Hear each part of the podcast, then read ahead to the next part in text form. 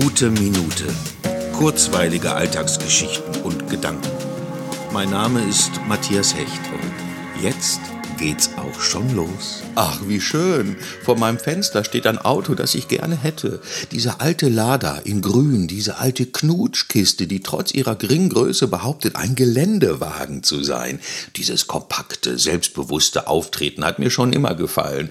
Ach ja, aber das ist auch albern, Autos zu emotionalisieren. Und ich selbst fahre schon bestimmt fünf Jahre kein Auto mehr.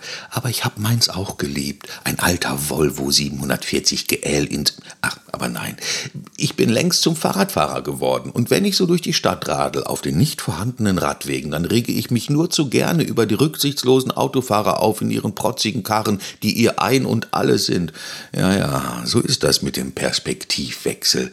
Aber ich liebe mein Fahrrad. Das ist so ein schwarzes mit einer ganz tollen Rahmenkonstruktion und das ist ganz leise. Das Modell heißt auch Silent. Und alle gucken immer, wie ich so schön vorbeiradle. Da brauche ich doch kein Auto.